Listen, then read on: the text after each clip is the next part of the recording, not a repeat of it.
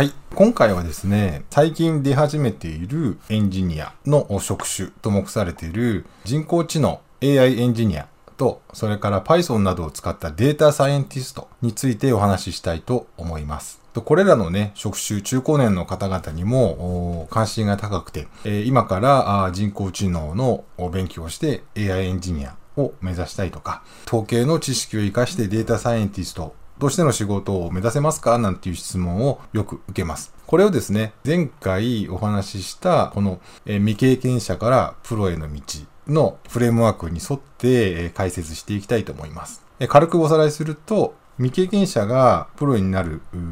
道を目指すには、まず雨領域の業務をやれる場所がないといけないって話でしたよね。雨領域の仕事というのは部分的な手伝いとか定型作業、それから定型業務のことですね。ここで業務になれるというようなことが可能かどうかというところを考える必要があります。で結論から言いますと、AI エンジニアもデータサイエンティストも雨領域の仕事は非常に少ないと言わざるを得ません。プロ領域の不定形作業や不定形業務、それから全体統括が中心です。少し考えていただければわかるんですけれども、人工知能の仕事もデータを集めたりデータを作成したりして機械にですね、学習させるデータを用意する仕事と、機械にですね、アルゴリズムを作らせる、モデルっていうんですけど、を作らせる仕事が大きく分けてあります。で、さらにそのモデルをですね、実際の実務で使って磨いていくなんていう仕事があります。どうですかね？この全体の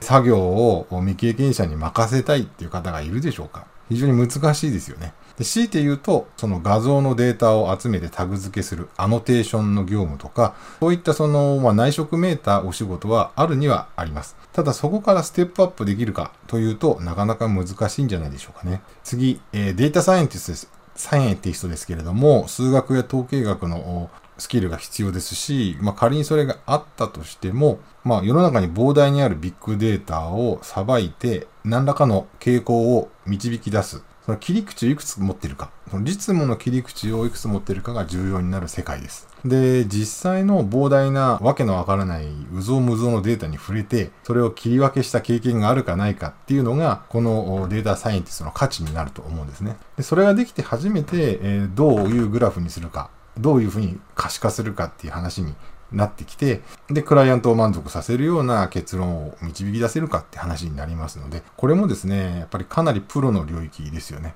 で、その データ分析をお手伝いする仕事があるかっていうと、あんまりないと思います。なぜならば、これはプロ自身がビッグデータをもうさばいてしまうからですね。さばくためのプログラミングをデータサイエンティスト自身がしてしまうからです。で、さらにダメ押しでお話しすると、人工知能エンジニアもデータサイエンティストもですね、もともとエンジニアとしてアプリ開発をしている、システム開発をしている、そういうプロのエンジニアがさらに次のキャリアステップとして目指す職種であるというふうに考えられていることが多いです。で、もちろん、あの、これからは、まあ、いきなりの AI エンジニアになったり、いきなりデータサイエンティストになるって方もいらっしゃるでしょうけれども、現実にはですね、プログラミングができる人、業務レベルのプログラミングができる人が AI エンジニアを目指す。データサイエンティストを目指すというのが今のところ多いというのを知っておいてもいいんではないでしょうか。この分野も未経験の中高年が目指すのはちょっと難しいよというお話でした。次回はですね、いよいよですね、中高年が、未経験の中高年が目指せる職種をご紹介しますので、お楽しみに。今日はここまでです。